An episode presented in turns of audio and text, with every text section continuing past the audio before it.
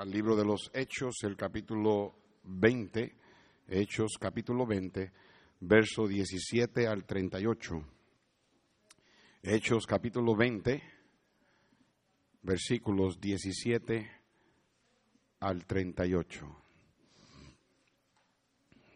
Puesto de pies, hermanos, leeremos alternadamente como acostumbramos. Yo comienzo con el verso 17 y leeremos hasta el final del capítulo. Hechos 20, 17. En adelante dice, enviando pues desde Mileto a Éfeso, hizo llamar a los ancianos de la iglesia. Cuando vinieron a él les dijo, vosotros sabéis cómo me he comportado entre vosotros todo el tiempo desde el primer día que entré en Asia, sirviendo al Señor con toda humildad y con muchas lágrimas y pruebas que me han venido por las acechanzas de los judíos. Y como nada que fuese útil, he rehuido de anunciaros y enseñaros públicamente y por las casas, testificando a judíos y a gentiles acerca del arrepentimiento para con Dios y de la fe en nuestro Señor Jesucristo. Ahora he aquí, ligado yo en espíritu, voy a Jerusalén, sin saber lo que allá me ha de acontecer, salvo que el Espíritu Santo por todas las ciudades me da testimonio diciendo que me esperan prisiones y tribulaciones. Pero de ninguna cosa hago caso, ni estimo preciosa mi vida para mí mismo, con tal que acabe mi carrera con gozo y el ministerio que recibí del Señor Jesús, para dar testimonio del Evangelio de la gracia de Dios. Y ahora he aquí yo sé que ninguno de todos vosotros, entre quienes he pasado predicando el reino de Dios, verá más mi rostro. Por tanto, yo os protesto en el día de hoy que estoy limpio de la sangre de todos, porque no he rehuido anunciaros todo el consejo de Dios. Por tanto, mirad por vosotros y por todo el rebaño en que el Espíritu Santo os ha puesto por obispos para apacentar la iglesia del Señor, la cual él ganó por su propia sangre. Porque yo sé que después de mi partida entrarán en medio de vosotros lobos rapaces que no perdonarán al rebaño. Y de vosotros mismos se levantarán hombres que hablen cosas perversas para arrastrar tras sí a los discípulos. Por tanto, velad acordándoos que por tres años, de noche y de día, no he cesado de amonestar con lágrimas a cada uno. Y ahora, hermanos, os encomiendo a Dios y a la palabra de su gracia, que tiene poder para sobreedificaros y daros herencia con todos los santificados. Ni plata, ni oro, ni vestido de nadie he codiciado. Antes vosotros sabéis que para lo que me ha sido necesario, a mí y a los que están conmigo, estas manos me han servido. En todo os he enseñado que, trabajando así, se debe ayudar a los necesitados y recordar las palabras del Señor Jesús, que dijo, más bienaventurado es dar que recibir. Cuando hubo dicho estas cosas, se puso de rodillas y oró con todos ellos. Entonces hubo gran llanto de todos, y echándose al cuello de Pablo, le besaban, doliéndose en gran manera por la palabra que dijo de que no verían más su rostro, y le acompañaron al barco. Esta historia sucedió años atrás, yo creo que fue más o menos como unos 10, 12 años atrás, si no me equivoco, pero yo la encontré en el Internet. Y es acerca de un pastor aquí en Oklahoma. Su nombre es Warren Preston Brown, pastor americano, que a los 41 años él era el pastor de la Iglesia Bautista Bíblica en Norman, Oklahoma, Bible Baptist Church. Y fue arrestado por haber robado un banco local. Según el reporte del FBI, Brown fue acusado de robar un banco en Corte Federal. En un affidavit sometido a la Corte, el pastor admitió haber robado otros cinco bancos en el área. Uh, según el reporte, cuando lo arrestaron, Brown, el pastor, le dio una nota a la, a la, a la banquera, así se dice, a la cajera, le dio una nota a la cajera del banco que decía, todo el dinero ahora, 60 segundos, billetes de 100, 50 y 20, no hablen.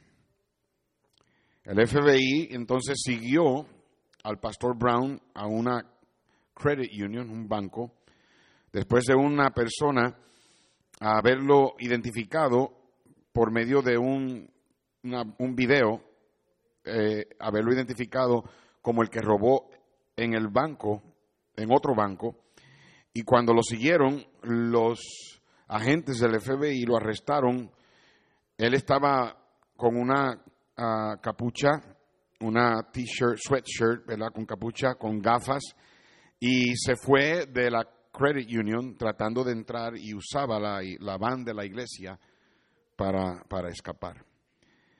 El pastor dijo, o sea, el, reportero dijo que el pastor no comentaba en cuanto a los motivos de los robos, pero si, si iba a, ser, cuando sentenciado, podía recibir una sentencia de por lo menos cinco años en prisión.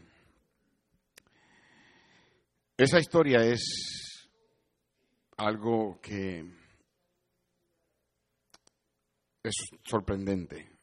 decir que es sorprendente es bajo estimar en realidad. Ah, sinceramente eh, es, difícil. No, no, no, no es que ah, ninguno somos obviamente invulnerables, somos capaces de cometer el pecado más horrendo que, que haya, se haya podido cometer. Pero es difícil poder entender cómo un pastor ah, llega a ese extremo. Y no lo estoy juzgando, simplemente ah, es algo que estoy seguro, no, justificándolo y no juzgándolo, algo lo llevó a eso. Al final, pues te, diré un poco más acerca de, de la historia. Pero en el versículo 35 es el verso texto de mi mensaje esta noche. Pablo dice, en todo os he enseñado que trabajando así se debe ayudar a los necesitados y recordar las palabras del Señor Jesús que dijo, todos, más bienaventurado es dar que recibir. Dígalo, digámoslo otra vez más bienaventurado es dar que recibir. Padre, bendice estos próximos minutos. Ayúdame a poder predicar este mensaje, pero no porque yo ah, quiera tratar de empujar alguna agenda. Yo lo que quiero es que la verdad sea una que cambie, transforme nuestras vidas y nos ayudes a ver esto, Señor, de la perspectiva bíblica. Danos ojos para ver esto, danos un corazón para sentirlo. Y ayúdanos a salir de aquí determinados a vivir esto. Sería, Señor, fabuloso, sería maravilloso que todos aquí, Señor, saliéramos de este lugar transformados por esta verdad. Pedimos estas cosas en el nombre de Cristo. Amén. Pueden tomar asiento, mis hermanos.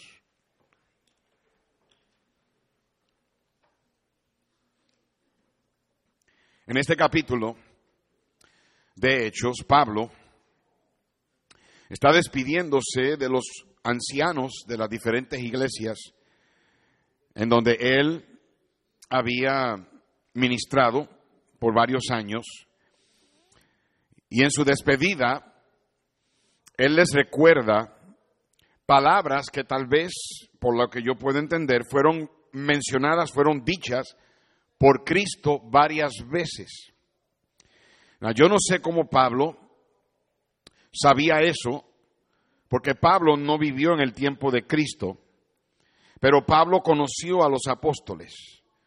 Pablo predicó con ellos. Pablo, estoy seguro, indagó, investigó. Y yo creo que también el Señor se los reveló.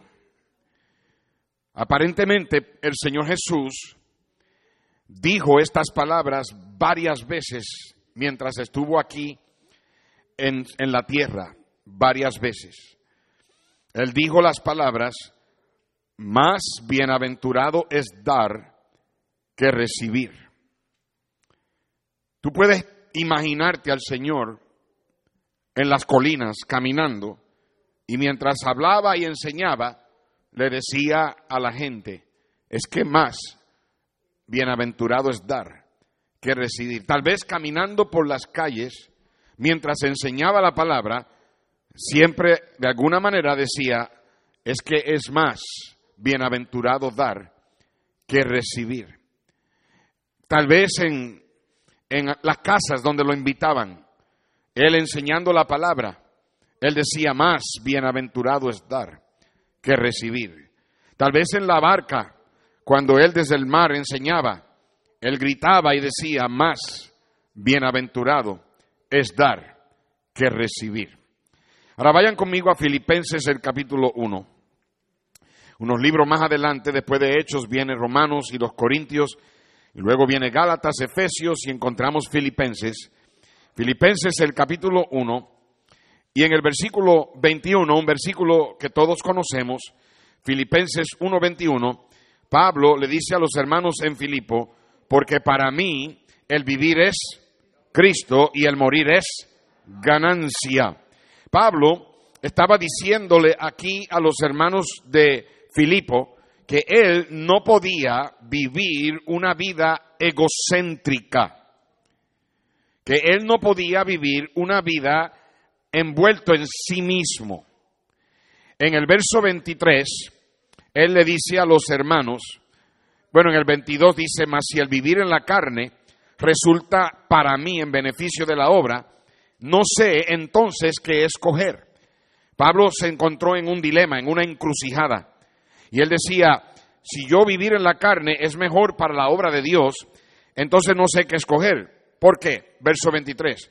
Porque de ambas cosas estoy puesto en estrecho, estoy en un dilema, teniendo deseo de partir y estar con Cristo, lo cual es muchísimo mejor, pero quedar en la carne es más necesario por causa de vosotros. Pablo no quería vivir una vida centralizada en él. Pablo vivía una vida centralizada en otros. En el capítulo 2 de ahí de Filipenses, en el verso 19, vaya conmigo ahí, 2.19, Pablo continúa hablándole a los hermanos en Filipo diciéndole, espero en el Señor Jesús enviaros pronto a Timoteo, para que yo también esté de buen ánimo al saber de vuestro estado, pues a ninguno tengo del mismo qué? Ánimo, del mismo sentir, del mismo pensar y que tan sinceramente se interese por vosotros. Porque todos, y esta es una de las frases más tristes de toda la Biblia, porque todos buscan lo suyo propio, no lo que es de Cristo Jesús. Pero ya conocéis los méritos de él, de Timoteo que como hijo, que como hijo a padre ha servido conmigo en el evangelio. Así que a este espero enviaros luego que yo vea cómo van mis asuntos y confío en el Señor que yo también iré pronto a vosotros. Pablo estaba dejándole saber a los hermanos que él les iba a enviar a Timoteo porque Timoteo pensaba como Pablo. Timoteo vivía como Pablo. Timoteo se interesaba en la gente. Él sabía que Timoteo era un dador. Él no era un tomador. Cuando digo tomador no estoy hablando de un bebedor, estoy hablando de alguien que recibe o alguien que agarra. Yo escuché a un predicador decir algo que me impactó y lo que voy a predicar esta noche viene como resultado de lo que ese predicador dijo. Es el título de mi mensaje en, en realidad. Este predicador dijo que una de las cosas que jóvenes deciden en la juventud y que dicta la manera en que viven sus vidas como adultos es que ellos deciden entre ser un dador o ser un tomador. Uno que da o uno que recibe. Ustedes jóvenes, si tú dejas que esta verdad entre en tu vida, no hay límite a lo que Dios puede hacer contigo. Mi pregunta en esta noche es si tú eres un dador o si eres un tomador. Pablo dijo que sería mejor yo irme con Cristo, pero que la necesidad de los hermanos lo hacía quedarse. Él estaba diciendo, yo soy un dador, yo no quiero ser un tomador. Esto me lleva al primer punto del mensaje. Por favor, escúchenme, no hablen. Los dadores cuidan de otros, mientras que tomadores hay que cuidar de ellos. Es un enfoque completamente opuesto el uno del otro. Un pastor siempre está buscando por hermanos que son dadores. ¿Por qué? Porque son los que hacen la obra de Dios. Son los que se dan de ellos mismos. Son los que enseñan. Son los que salen a ganar almas. Son los que diezman y ofrendan. Son los que buscan mitigar necesidades en la iglesia. Son los que se ofrecen de voluntarios son los que saben que la iglesia no es un lugar a donde simplemente asistir. Es un lugar donde uno participa. Es parte de la obra de Dios, es parte del cuerpo del Señor. Es un lugar donde ministra, es un lugar donde busca qué hacer, ministrar sus talentos, sus dones en otros. Los dadores son los que vienen a la iglesia aun si no sienten el deseo de venir. Los dadores son los que dan de comer a otros. Los dadores son los que entran a la iglesia con la mentalidad, aquí estoy para servir, aquí estoy para hacer algo, aquí estoy para ayudar, aquí estoy para dar no vienen a la iglesia pensando, aquí estoy para que me den, aquí estoy para yo recibir, aquí estoy, y, hay hermanos así, hay hermanos que me lo han dicho en toda sinceridad y no creo que se dan cuenta de lo que están diciendo, pero me han dicho, yo vengo a la iglesia para recibir palabra, y yo sé que tenemos que recibir palabra, yo vengo a la iglesia para que el Señor me, me alimente, y hay que alimentarse, y, y déjame decirte, yo no estoy en contra de eso, pero los dadores, son los que más alimentados salen. Los que dan, los que se dan a sí mismos, los que se sacrifican y los que viven por otros, son los que Dios más alimenta. No tienen problemas en recibir. Vaya conmigo a Marcos el capítulo 10. El, el, Evangelio de Marcos el capítulo 10. Y el verso 35, Marcos capítulo 10, verso 35, entonces Jacobo y Juan, hijos de Zebedeo, se le acercaron diciendo, Maestro, queríamos, queríamos que nos haga lo que pidiéremos. Y él les dijo, ¿qué queréis que os haga? Y ellos le dijeron, concédenos que en tu, en tu gloria nos sentemos el uno a tu derecha y el otro a tu izquierda. Estos son un ejemplo de tomadores. Estos son, esto es aquí un ejemplo de alguien que lo que quiere es recibir todo el tiempo. Cristo le dijo esto, no sabéis lo que pedís. ¿Podéis beber del vaso que yo bebo o ser bautizados con el bautismo con que yo soy bautizado? Ellos dijeron, podemos. Jesús les dijo, a la verdad el vaso que yo bebo beberéis, y con el bautismo que yo soy bautizado seréis bautizados. Pero el sentaros a mi derecha y a mi izquierda no es mío darlo, sino a aquellos para quienes está preparado. Cuando lo oyeron los diez comenzaron a enojarse contra Jacobo y contra Juan. Mas Jesús, llamándolos, les dijo, Sabéis que los que son tenidos por gobernantes de las naciones se enseñorean de ellas, y sus grandes ejercen sobre ellos o ellas potestad. Él estaba diciendo, el mundo trabaja de esta manera. Los líderes piden que la gente se someta. Los, líderes piden que le den a ellos. Tú me debes a mí, yo soy tu líder. Verso 43. Pero no será así entre vosotros sino que el que quiera hacerse grande o líder entre vosotros será vuestro servidor. Y el que de vosotros quiera ser el primero será siervo de todos. No está diciendo que el grande es el que limpia los baños, aunque no estoy minimizando eso. Eso es lo que muchos cristianos piensan, que el grande en la iglesia es el que hace el trabajo más humilde. No. Los grandes aquí están hablando de los hermanos que son líderes.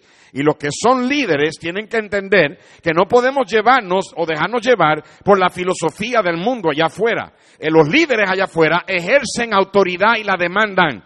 Los líderes en la obra de Dios sirven a esos a quienes ellos ah, son líderes. Y entonces él dijo, y, el que, él dijo en el versículo 45, porque el Hijo del Hombre, quien se merece que todo el mundo lo siga, no vino para ser qué? Servido, sino para... ¿Y para qué, hermanos? ¿Para qué, hermanos? ¿Para qué? Dar. Cristo dijo, más bienaventurado es dar que recibir. Cuando tú viniste a la iglesia, ¿qué mentalidad tenías? Tú debes de venir a la iglesia con la mentalidad de servir y no ser servido. Tú debes de venir a la iglesia con la mentalidad de dar y no de tomar o recibir. Porque es más bienaventurado dar. Dale a alguien la, cortesía que necesitan. Dale a alguien la sonrisa que necesitan. Dale a alguien el buen trato que necesitan. Dale a alguien el saludo que necesita. No tiene nada que ver con tu sentir dar el saludo o no. Y no tiene nada que ver con que la persona se lo merezca o no. Cristo dijo, más bienaventurado dar. Y esto no solamente se aplica en la iglesia, se aplica en el trabajo, en la escuela, donde quiera que estás, más bienaventurado es dar. ¿Eres un dador o eres un tomador? Dale a la gente el amor que ellos necesitan. Doctor Jack Hiles lo decía tantas veces. Y es triste que el 95% de los estudiantes que estudiaron bajo Jack Hiles no lo aprendieron.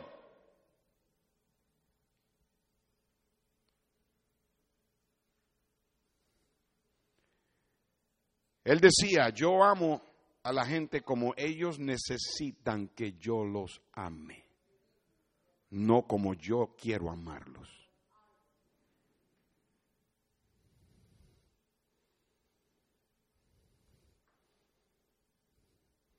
Aquellos que aman como tú crees que debes amar son tomadores. Aquellos que aman como otros necesitan ser amados, son dadores. Más bienaventurado es dar.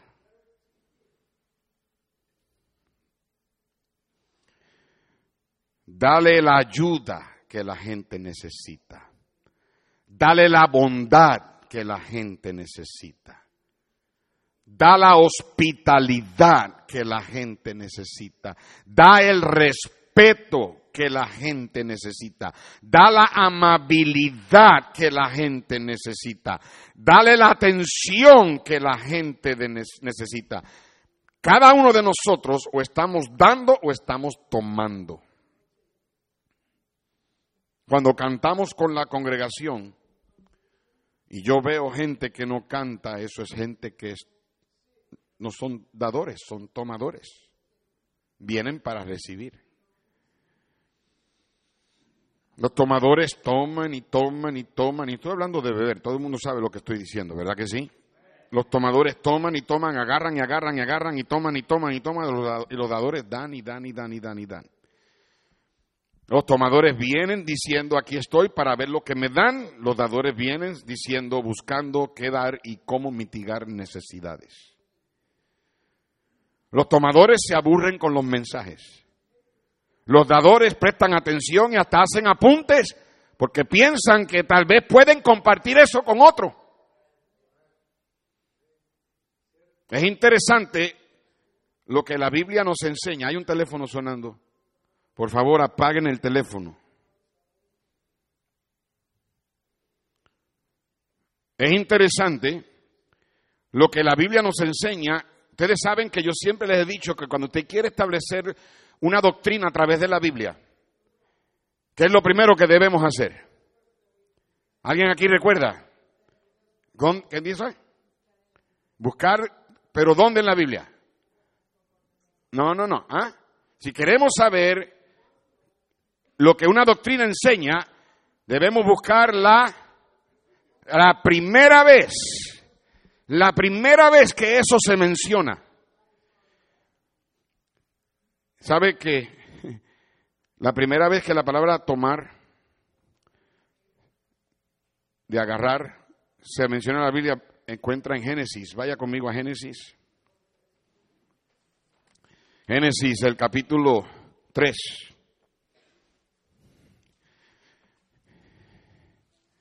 Génesis capítulo 3. La serpiente era astuta más que todos los animales del campo que Jehová Dios había hecho. Y aquí tenemos cuando él tentó a Eva a comer del fruto del árbol de la ciencia del bien y del mal. Y entonces en el versículo 6 dice, y vio la mujer que el árbol era bueno para comer y que era agradable a los ojos y árbol codiciable para alcanzar la sabiduría. ¿Y qué? ¿Y qué? Tomó de su fruto y comió y dio también a su marido, el cual comió así como ella. Es interesante que la palabra tomar, la primera vez que aparece en la Biblia, va relacionada con el pecado. Va relacionada con la, la naturaleza pecaminosa en que ese momento se le metió al ser humano. Mira el versículo 22. Ya Dios ha pronunciado la maldición mandó a la serpiente arrastrarse, le dijo a la mujer que iba a tener dolor en sus embarazos, le dijo al hombre que iba a sudar y que iba a tener que ahora a, trabajar y, y sudar para mantener la familia, y ahora los saca del huerto, los viste con una piel de un animal, y en el versículo 22 dice, y dijo Jehová Dios, he aquí, el hombre es como uno de nosotros, sabiendo el bien y el mal, ahora pues, que no alargue su mano y tome también del árbol de la vida y coma y viva para siempre. Es natural para una persona ser un tomador. Es sobrenatural ser un dador. Cuando somos tomadores tenemos la tendencia de tomar lo que no debemos. Cuando somos dadores damos lo que debemos. A través de la Biblia uno estudia la vida de personas que arruinaron sus vidas y te das cuenta de que tenían una característica, eran tomadores o recibidores en lugar de ser dadores. Los tomadores causan división. Los tomadores discuten. Los tomadores causan contiendas. En Génesis 13 tenemos la historia de la diferencia entre un dador y un tomador. Ve conmigo a Génesis 13. Me están siguiendo, ¿verdad? Génesis 13. Dice la Biblia que Abraham salió de Egipto hacia el Negev. Y él tenía, ¿verdad?, mucha riqueza, era riquísimo en ganado, en plata y oro. Y en el versículo 5 dice que también Lot, que andaba con Abraham, tenía ovejas, vacas y, tiendas. Y la tierra no era suficiente, verso 6, para que habitasen juntos, pues sus posesiones eran muchas y no podían morar en un mismo lugar. Verso 7, hubo contienda entre los pastores del ganado de Abraham y los pastores del ganado de Lot. Y lo triste es que los inconversos, el cananeo y el fereceo, habitaban ahí y los veían pelear. Entonces Abraham dijo a Lot, no haya ahora altercado entre nosotros dos, entre mis pastores y los tuyos, porque somos hermanos. ¿No está toda la tierra delante de ti? Yo te ruego que te apartes de mí. Si fueres a la mano izquierda, yo iré a la derecha. Y si tú a la derecha, yo iré a la izquierda. Ese es un ejemplo de un dador. Lot debió haber dicho, no tío, yo no quiero hacer eso, tú eres mi tío, tú escoges y tú me dices. No, pero Lot, dice la Biblia, que alzó los ojos en el verso 10 y vio toda la llanura del Jordán, que toda ella era de riego como el huerto de Jehová, como la tierra de Egipto en la dirección de Soar, antes que destruyese Jehová Sodoma y a Gomorra. Y entonces Lot escogió para sí toda la llanura del Jordán y se fue Lot hacia el oriente y se apartaron el uno del otro. Abraham acampó en la tierra de Canaán en tanto que Lot habitó en las ciudades de la llanura y fue poniendo sus tiendas hasta Sodoma. El resto de es historia. Tú mira cómo Dios bendijo a Abraham por ser un dador y mira lo que le pasó a Lot por ser un tomador. Los tomadores terminan solos y muchas veces no saben ni por qué. Tomadores siempre pelean por sus derechos y son miserables cuando sus derechos son violados. Pero dadores siempre ceden sus derechos y son felices siempre que lo hacen. ¿Me están escuchando? Te digo a ti que si la iglesia estuviera llena de cristianos dadores, sería una iglesia que no le cupiera a la gente y el impacto en la comunidad sería sin límite. Pero lamentablemente hay gente que todo lo que quiere es tomar y tomar y tomar en lugar de dar. Recuerde las palabras de Cristo. Más bienaventurado es dar que recibir.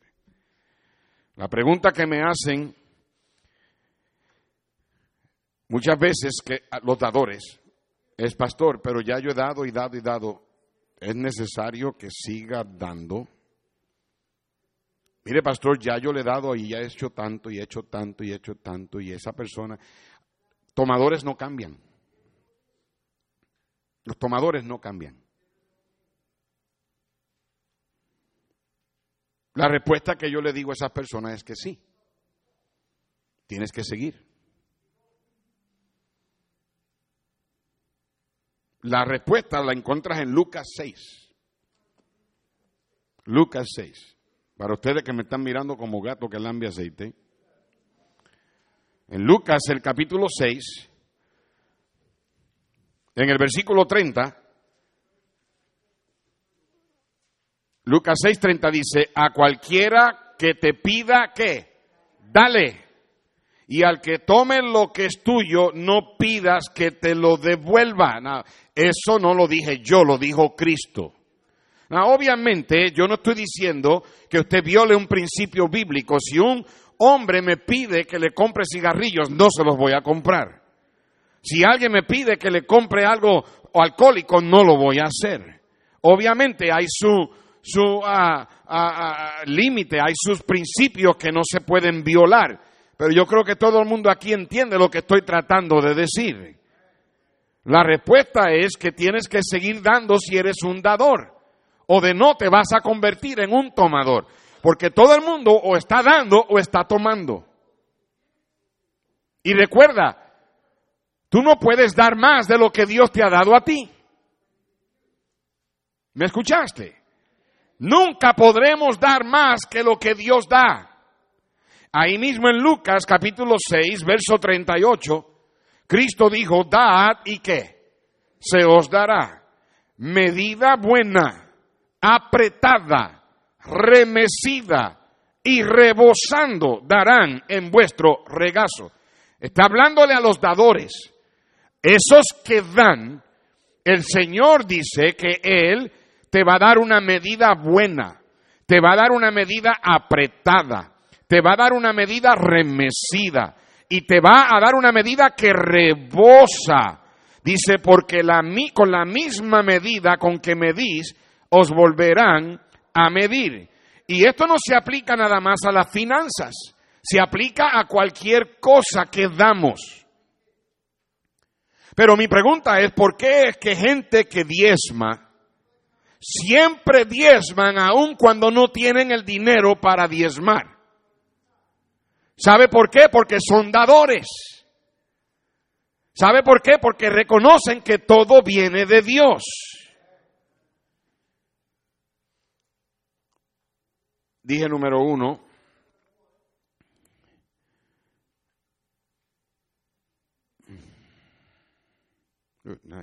Los dadores cuidan de otros, mientras que los tomadores hay que cuidar de ellos. Número dos, escúchenme bien, padres, enséñale a tus hijos a ser dadores y no tomadores. Especialmente a ustedes padres, yo no sé cuántos hay, pero hay dos o tres aquí que tienen solamente un hijo o una hija. Y cuando es un hijo solo, es bien propenso a que por naturaleza ese hijo o esa hija se convierta en un tomador, se acostumbra a recibir todo.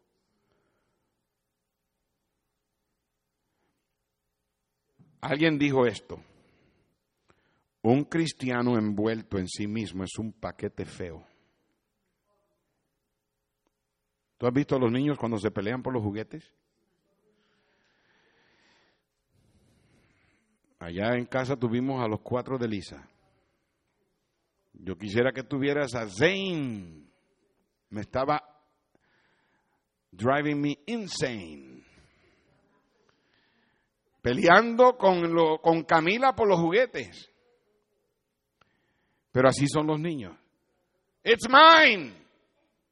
Give it to me. No. Mom. Lelo. Nana.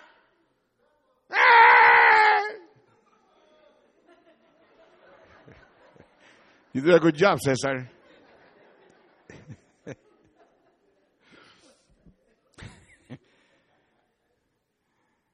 No dejes que los niños se críen obteniendo todo lo que quieren.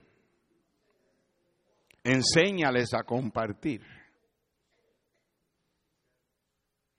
Busca maneras en que tú puedas enseñarle a esos niños a que de lo que Dios le ha dado ellos, a ellos, ellos le den a otros. La Biblia dice que el Hijo del Hombre vino a dar. Enséñale a tus hijos a ser dadores. ¿Usted ha oído las leyes de propiedad de los niños? Ellos tienen leyes, ahí están en la, en la guardería. Estas son las leyes de los niños de la guardería. Si me gusta, es mío. Si está en mis manos, es mío. Si te lo puedo quitar, es mío. Si lo tuve un rato atrás, es mío. Si es mío, no puede lucir como si fuera tuyo. Si aparenta ser mío, es mío. Si luce como el mío, es mío. Si yo lo vi primero, es mío. Si lo tenías y lo pusiste a un lado, viene a ser mío. Si está roto, es tuyo.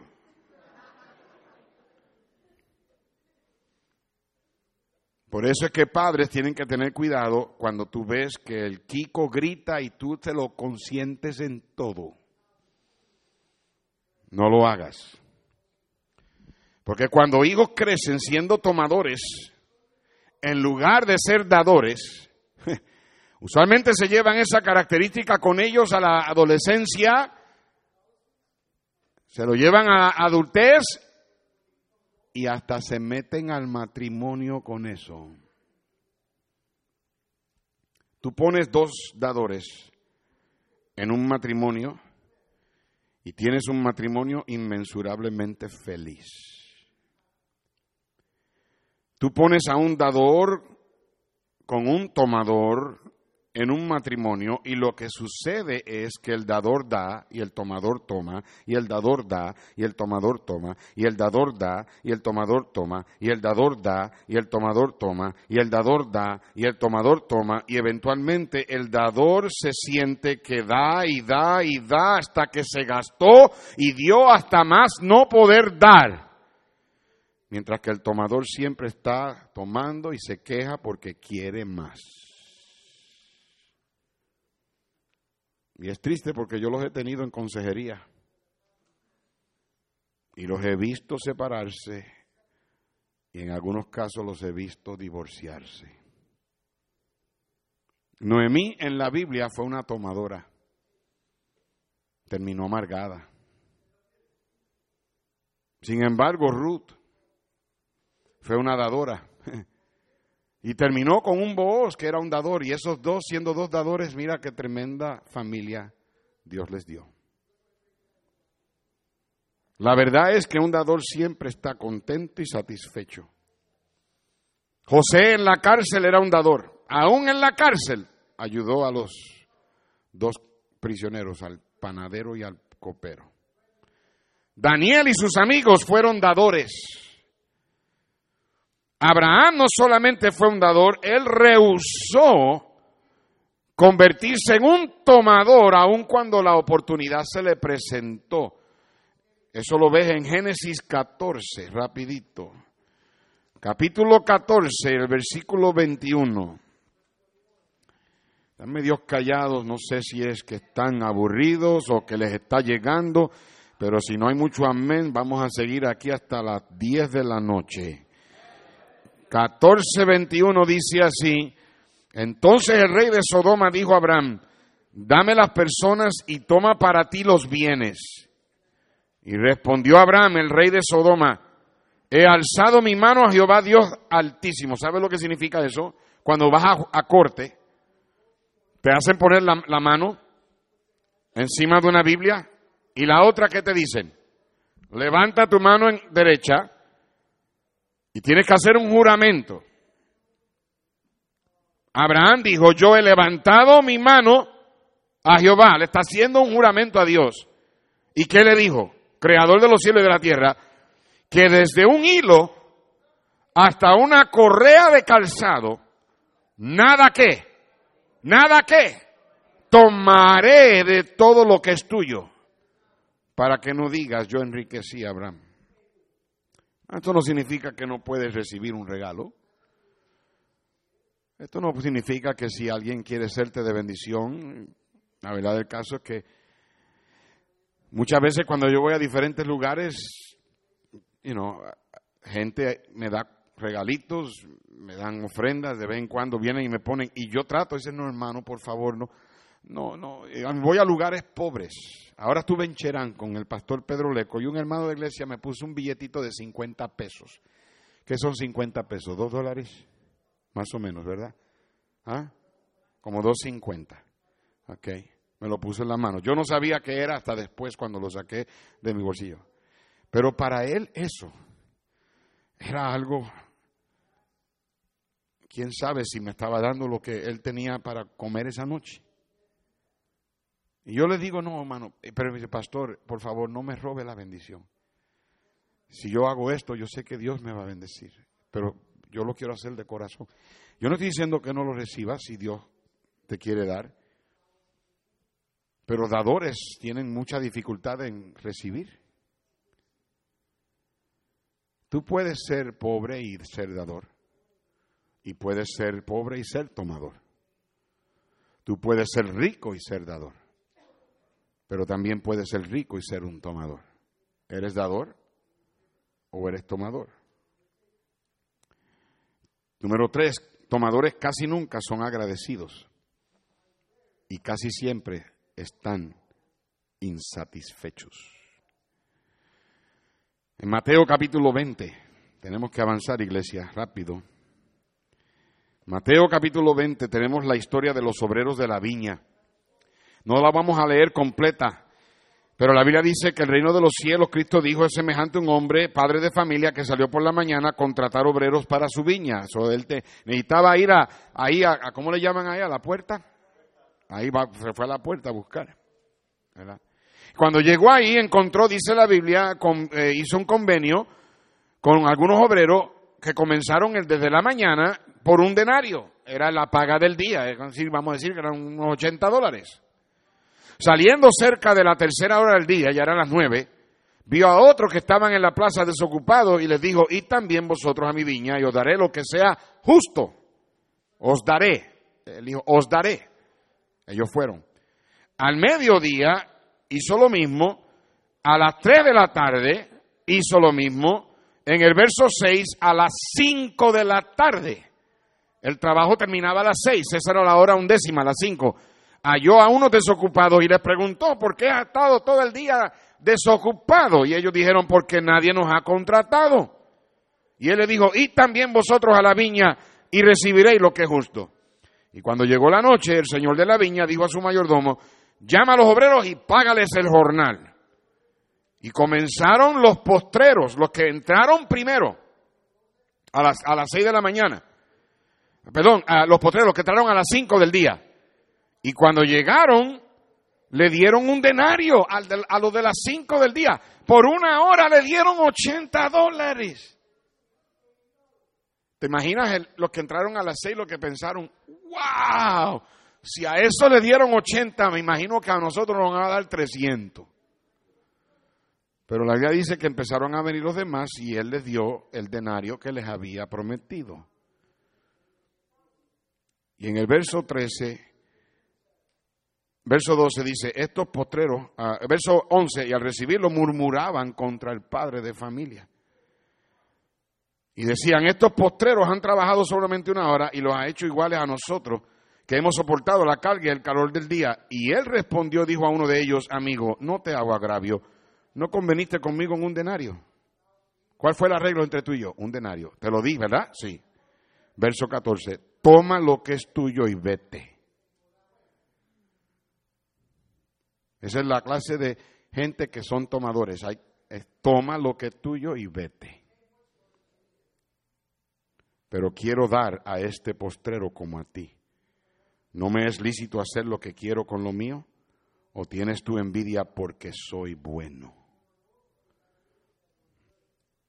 Una cosa que Dios nos enseña en esta, en esta historia es que no importa cuánto tú le das a un tomador, siempre se compara con los demás. Nunca está satisfecho. Tomadores cuando dan lo hacen por motivos egoístas. ¿Oyeron eso?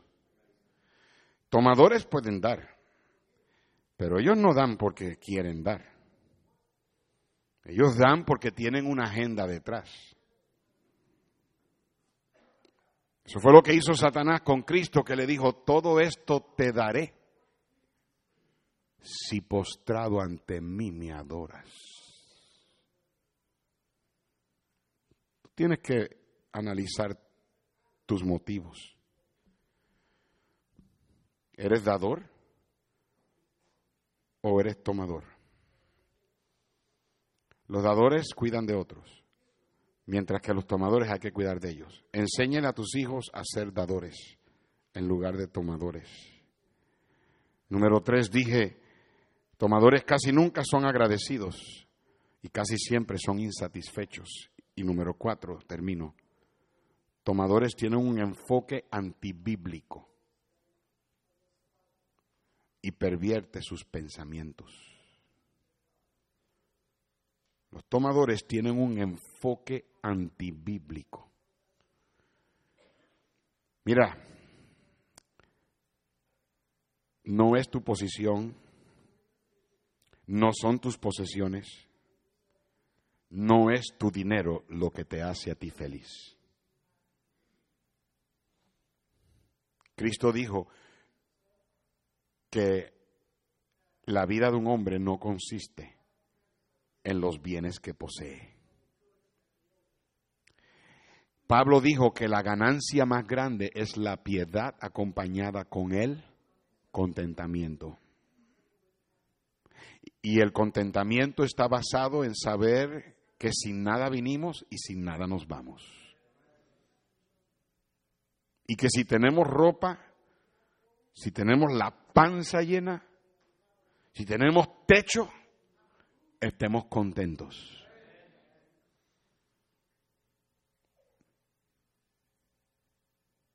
Que trabajemos para compartir, para dar. Algunos de estos héroes en nuestras fotos han dado y sacrificado para poder llevar al Evangelio, como el hermano Víctor Gallo, a las selvas. Yo le estaba hablando, dice hermano, ¿y cómo comen ahí? Dice, bueno, pastor, hay que comer lo que le pongan. Ellos le dan a usted con toda su amabilidad lo que, lo que ellos le cocinan y usted no puede ofender. Ahí comen chango el que, y el que quiera ir conmigo, está bienvenido a venir. Te trae una botella de, una botellita de Valentina Sos.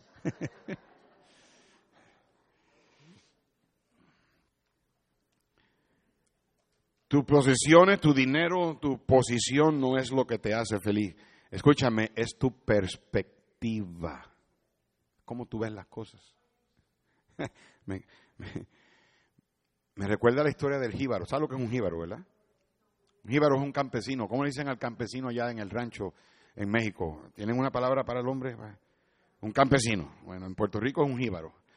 Eh, yo tengo que tener cuidado porque yo dije esa palabra en, Venezuela. Yo soy un jíbaro de Puerto Rico y la gente abrió los ojos así. Después del servicio me dijeron que un jíbaro en Venezuela es un narcotraficante. anyway, me, me, acuerdo de la historia del jibarito que se heredó un millón de dólares.